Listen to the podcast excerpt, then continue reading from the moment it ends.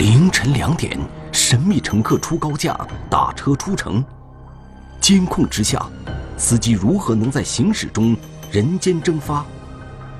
楼群魅影，他布下怎样的陷阱，守株待兔？背后一刀，他如何丧失理智，变得冷血无情？半路消失的司机，天网栏目即将播出。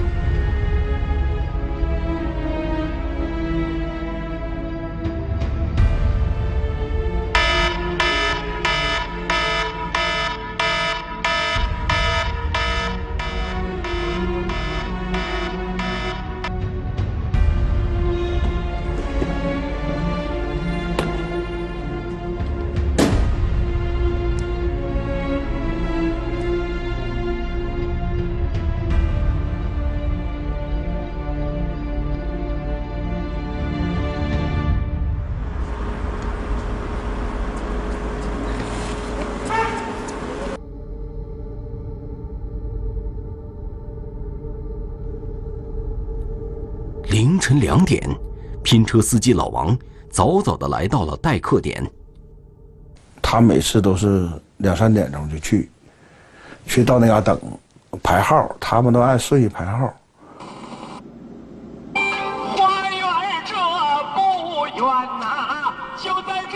老王从来都是第一个到的，今天运气不错，才两点钟就有生意上门。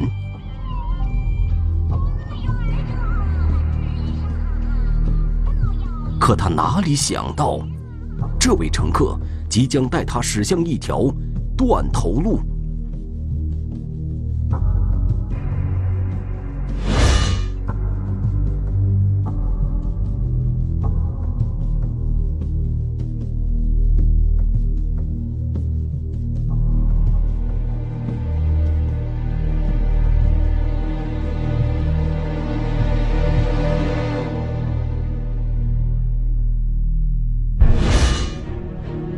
最先察觉出异样的人是老王的女友。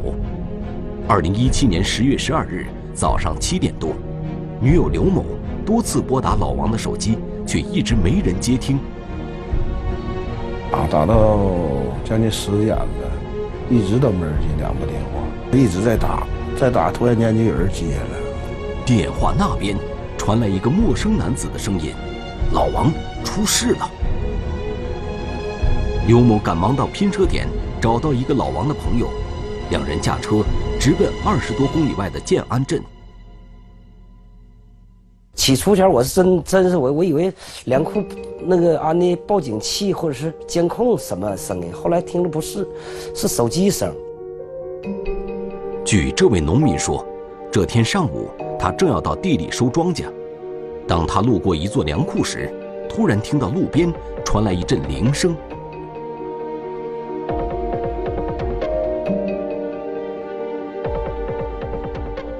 当时就说是一早上到现在你怎么才接手机呢？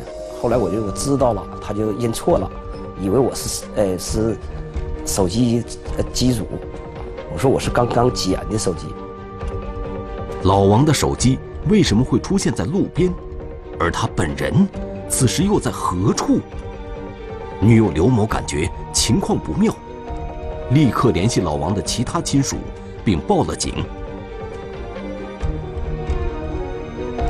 正常，如果说人走失的话，说不想跟家属联系，他可能把手机的电话电话卡撇了，他重新办一张电话卡，或者是干脆把手机关机，他不会说把整个电话全撇掉。昨天夜里究竟发生了什么？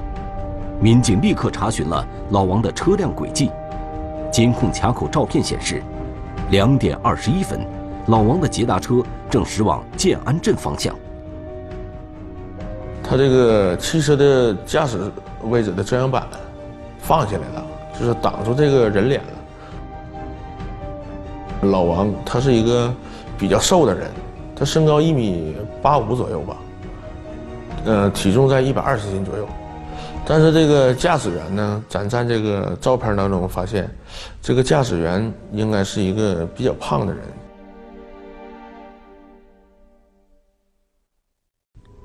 开车的另有其人，那老王在哪里？家属反映，老王身上带有将近一万元现金，莫非他遭遇了抢劫？他条件一般，他是个低保户。他也没有存款，有俩钱有个几钱他他没法存呢。说白了，让人知道了低保不也没有吗？他他没有其他的生活来源，哎，有俩全是割手上。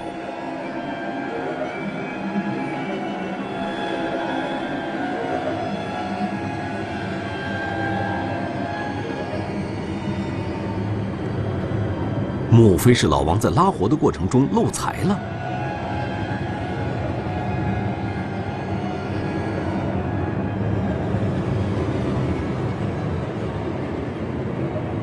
凌晨两点，去往建安镇的路上已经很少有车经过。嫌疑人会不会以某种借口让老王靠边停车，然后实施了抢劫？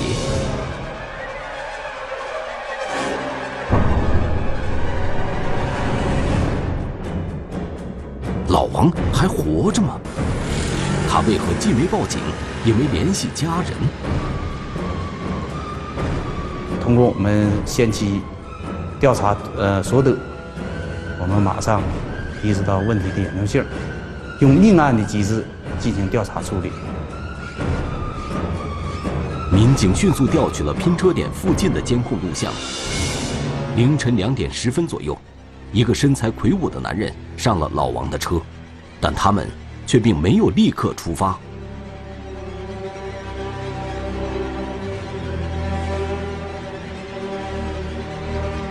因为这个跑线的活都是拼四个人拉一一车走嘛，这一个人上车拉着走，必须得讲价，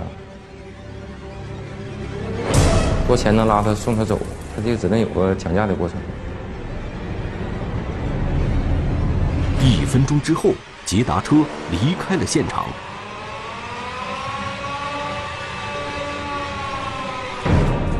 直到两点二十一分，他出现在去往建安方向的监控中。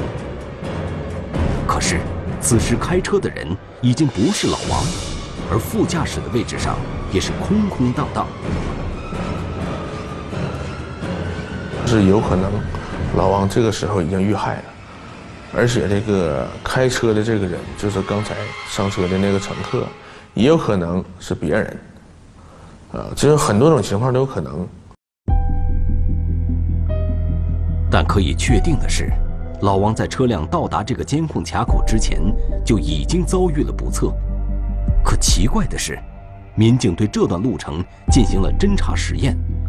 从拼车点到卡口之间的距离是十公里，算上等红灯的时间，大约是十二分钟。这辆捷达车跑完这段路只用了十一分钟。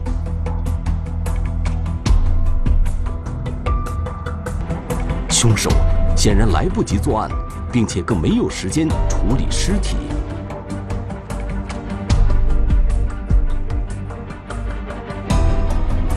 他没有作案时间，但是人确实没了。嫌疑人究竟是如何作案的？他到底用了什么方法，能让一个人在瞬间消失不见？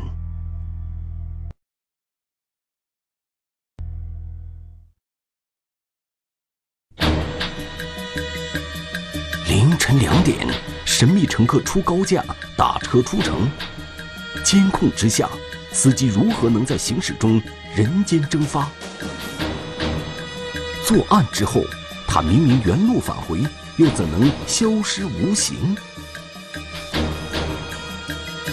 他怎么走都逃避不了这些抓拍的系统。守株待兔，楼群里的魅影是图财还是寻仇？我们看这个人是有备而来，是预谋的。半路消失的司机，天网栏目正在播出。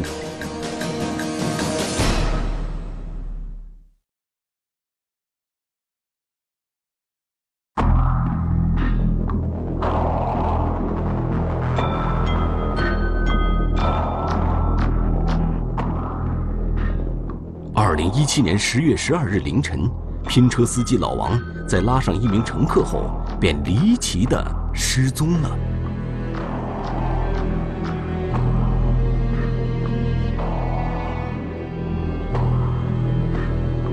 民警推测，老王很可能已经遇害。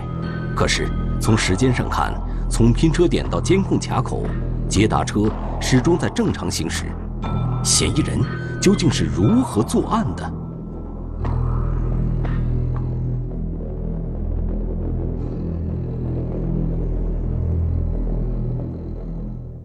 可能是在老王说等交通信号灯的过程当中，他把老王杀害。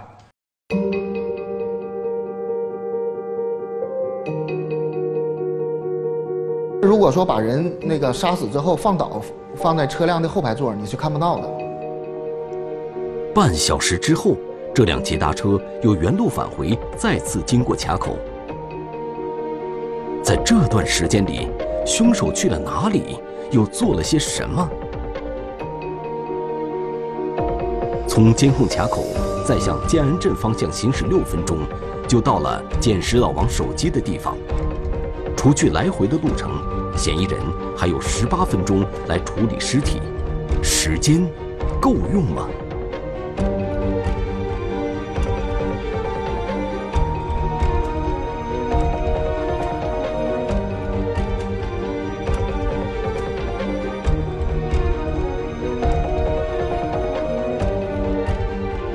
应该来不及，就是仔细的处理尸体，可能就近把尸体扔到哪儿，开车就走了。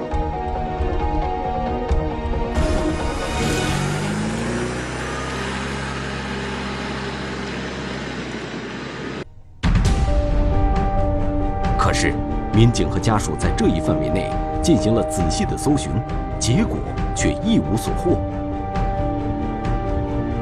莫非嫌疑人早有预谋？他事先已经找好了抛尸的地点，并且做了充足的准备，因为只有这样，他才能在十几分钟内将尸体隐藏妥当。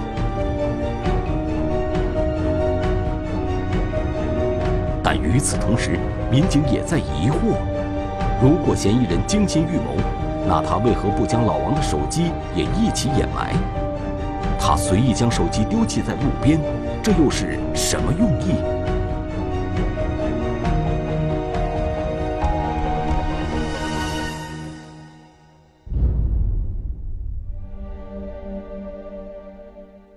如果说被害一定要找到尸体，那么我们现在尸体这个它藏匿的地点，我们暂时没有办法找到。那么最重要的就是找到这台被抢的捷达车。作案后，嫌疑人驾驶捷达车又返回了辽源市区，这让民警有些意外。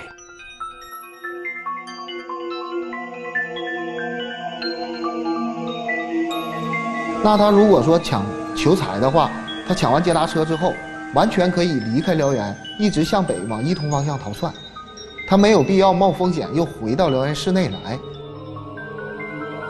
辽源市区内遍布监控探头，嫌疑人必然会暴露踪迹，他为什么要这样做？民警继续查找这辆捷达车的轨迹，而他竟然也消失得无影无踪。嫌疑人果然早有准备，这不禁令民警怀疑：老王的失踪，难道真的是一起单纯的抢劫杀人案吗？车找不着了呢，咱们就找人，就是从这个最后一个上车的这个乘客开始找。咱们那个就找这个乘客是从哪儿来的，为什么要上老王这个车？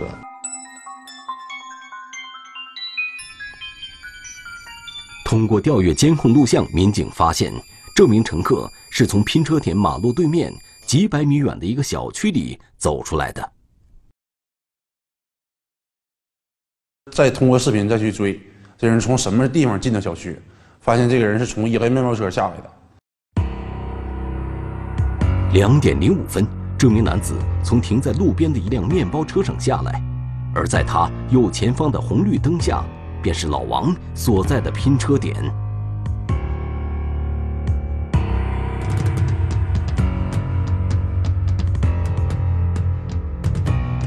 这个小区有四个出入口。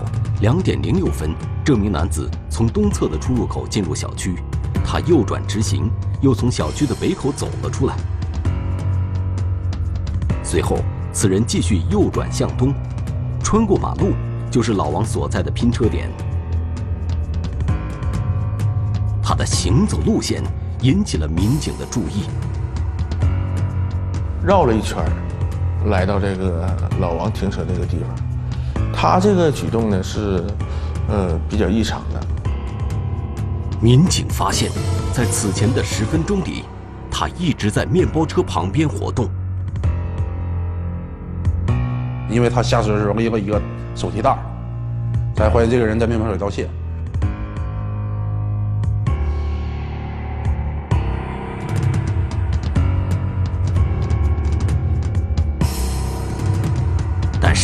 当民警继续调阅之前的监控录像时，却发现，此人的手提袋，并非是从车上偷的。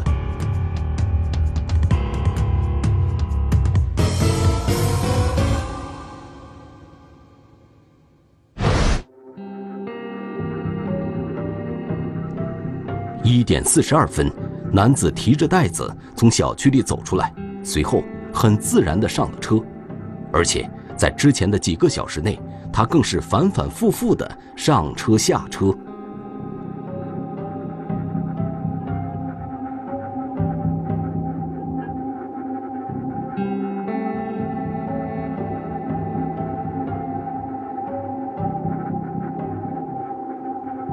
这辆车里有什么东西值得他反复来偷？唯一合理的解释就是，这辆面包车是他的。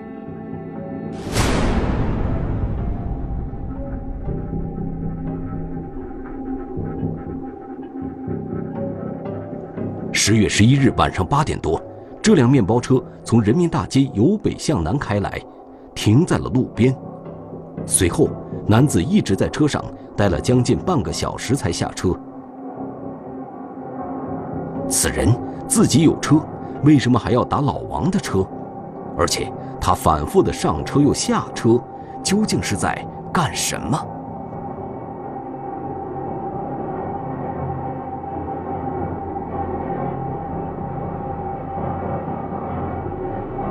这个人先后两次下车，也都是同样的路线绕小区到拼车点。说白了，他已经连续两次的到拼车点去看这个被害人到没到了。他步行的时候呢，穿了一身这个呃平常咱们穿的这个运动服，还有休闲那个裤子。但是他在这个去老王车上的时候，他又换了一身衣服。他换了一身迷彩服上的车。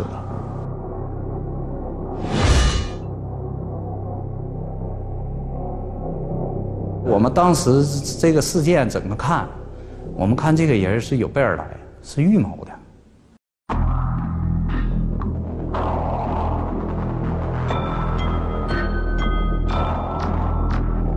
男子是在专门等待着老王的到来。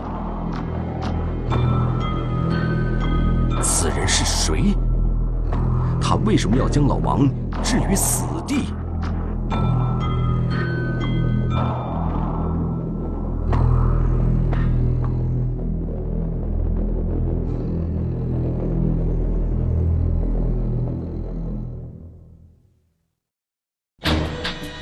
楼群魅影，他布下精心陷阱，守株待兔。仇人相见，他为何无所顾忌，让凶手上车？深入调查，死者不为人知的身份浮出水面。他就是会调整这个出车的顺序，这个出车的顺序就会影响这个出车的人当天的收入。危机四伏，黑暗中悄然逼近的人究竟是谁？半路消失的司机，天网栏目正在播出。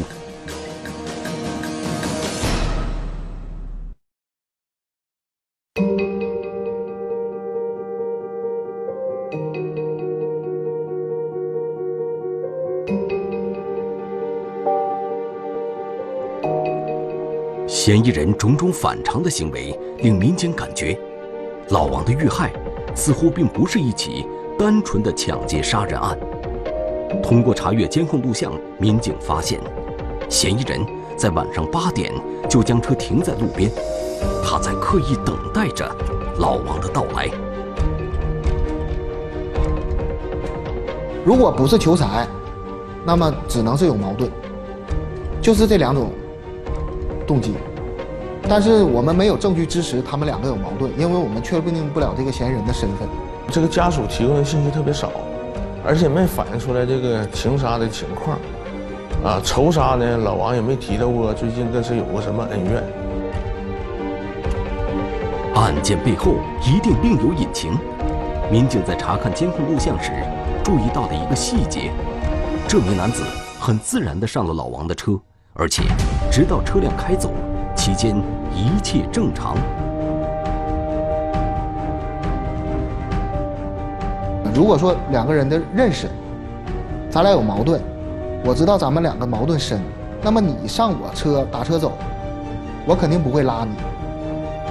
难道说老王并不认识凶手？莫非是有人雇凶杀人？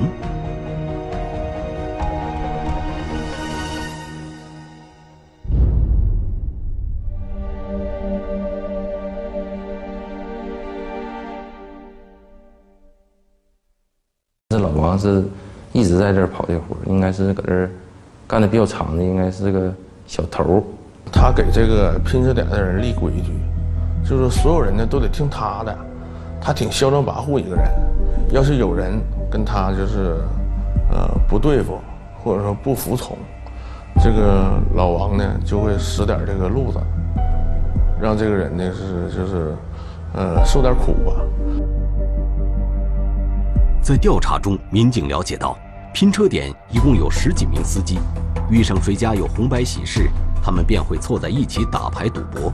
这其中赢钱最多的人是老王，而输钱最多的则是一个叫张某的年轻人。张某今年才开始当拼车司机，初来乍到，他自然得有所表示。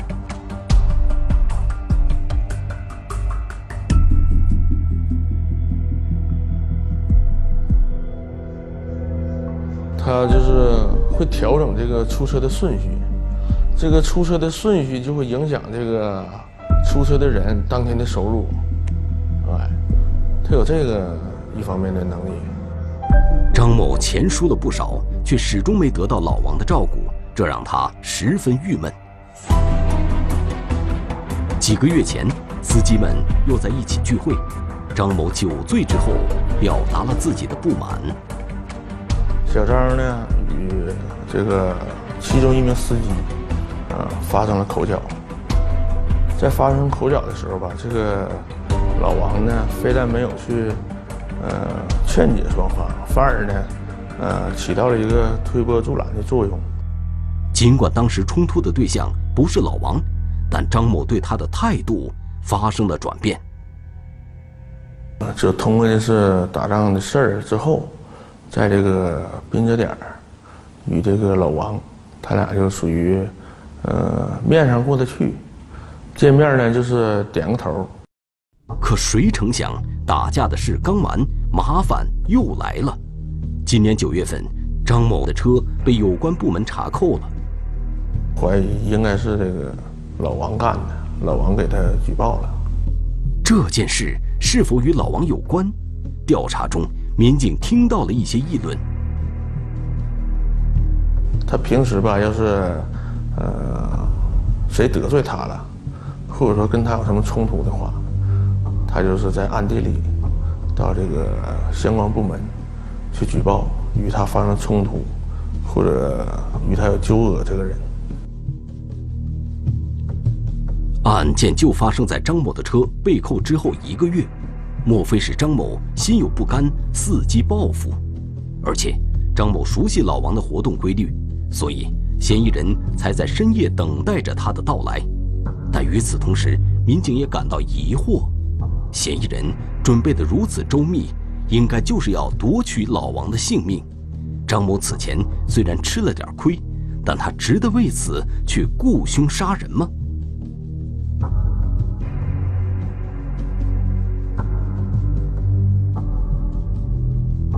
警方对张某展开调查。同时，也在紧紧地盯住那名神秘乘客，此人究竟是谁？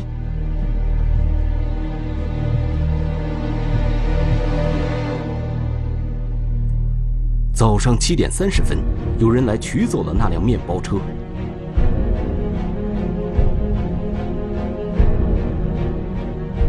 通过调阅大量监控，民警发现这名男子是从某小区打车过来的，而且。在早些时候，此人还曾外出购买了一个洗车的刷子。老王的捷达车应该就在这个小区里。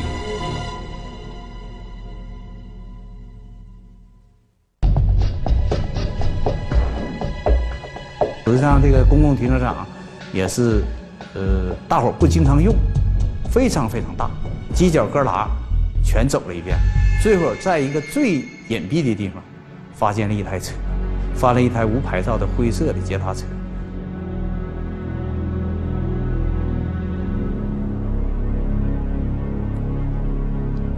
车内有大量血迹，这里应该就是老王被害的第一现场，但是民警们没有轻举妄动。这个嫌疑人呢，呃，也有可能把车移走也好，或者说，呃，毁灭证据也好。所以说，咱对这个车还是进行了蹲守。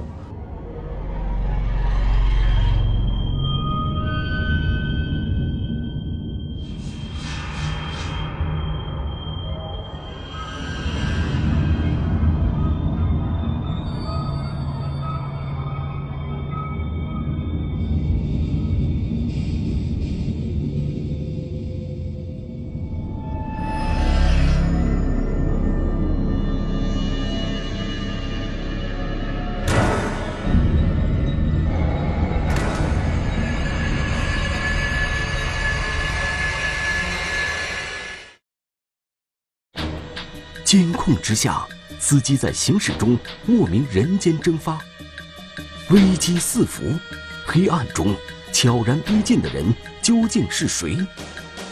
真凶落网，他设下精心陷阱，是为钱为仇？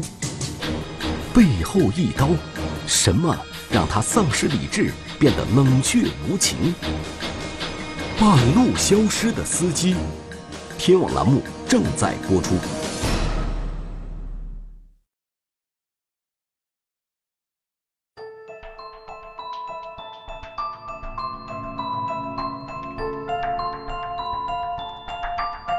在一个小区的地下车库内，民警发现了王某的捷达车，嫌疑人会来取车吗？民警进行着秘密蹲守，同时，他们也在抓紧调查嫌疑人的身份。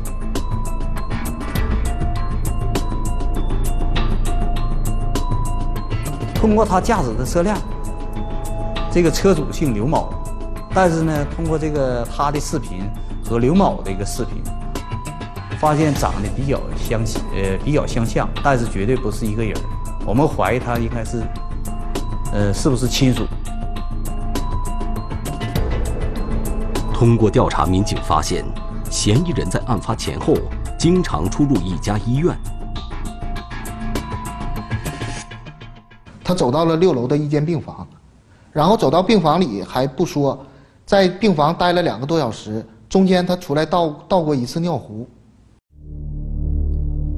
此人一定有直系亲属在住院，想必这就是他为什么在作案之后没有驾车外逃的原因。此人姓刘，是一名吸毒人员，几年前曾因为贩毒被判入狱。服刑期满后，刘某一直没有工作。去年夏天，他也当起了拼车司机。经过缜密部署，警方将刘某成功抓获。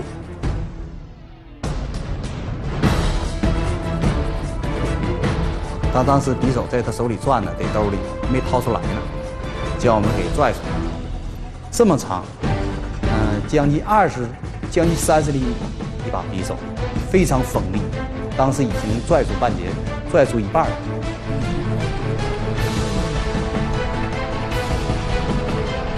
刘某被捕后，警方在其指认下找到了老王的尸体。可他杀害老王的动机究竟是什么？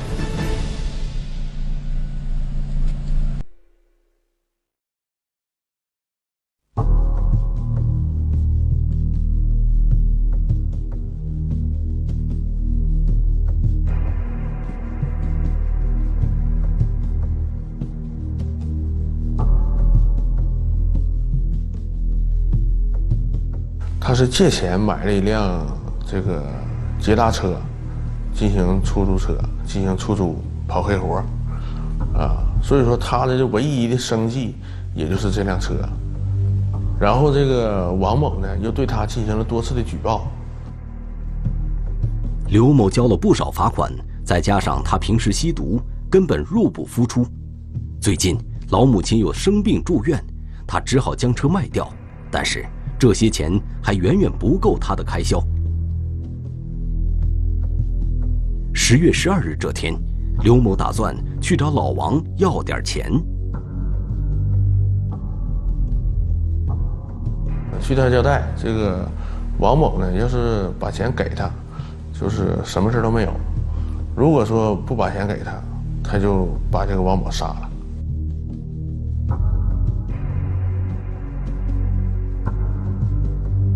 刘某一上车便跟老王直接摊牌，但是老王立刻拒绝了他。愤怒的刘某掏出匕首向其颈部连刺两刀。在车内，刘某呢就将王某直接从呃驾驶座椅给抬到了这个车的后座，然后直接就从这个呃副驾驶又窜到这个。驾驶座，啊，开车走了。刘某驾车来到建安镇，他找了一处偏僻的地点，将老王的尸体用秸秆掩盖起来，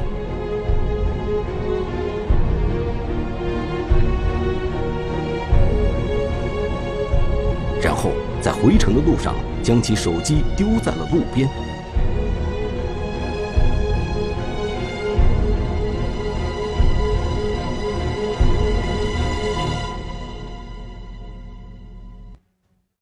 尽管刘某费尽心机掩盖自己的行为，但他的一举一动其实都没有逃过民警的眼睛。辽源市啊，铁网工程这已经，呃，完成组网啊，已经七八年了，并且我们那个探头的密度啊，逐年在增加。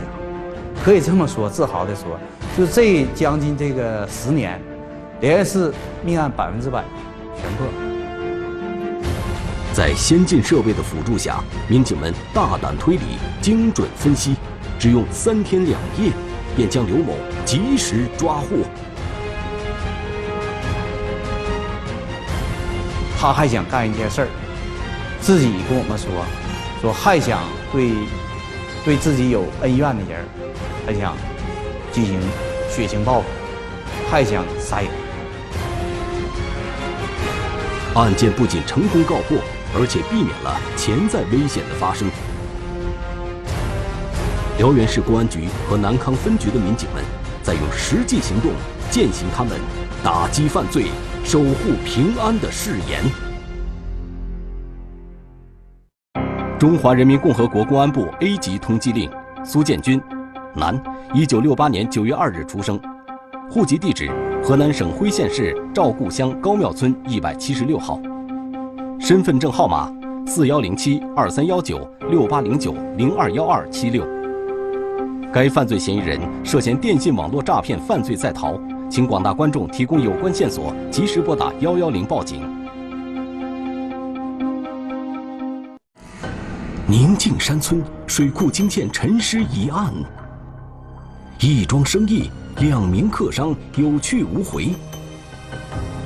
十九年前，影像记录警方追捕。十九年间，一人归案。一人潜逃，光影作证十九年，天网栏目近期播出。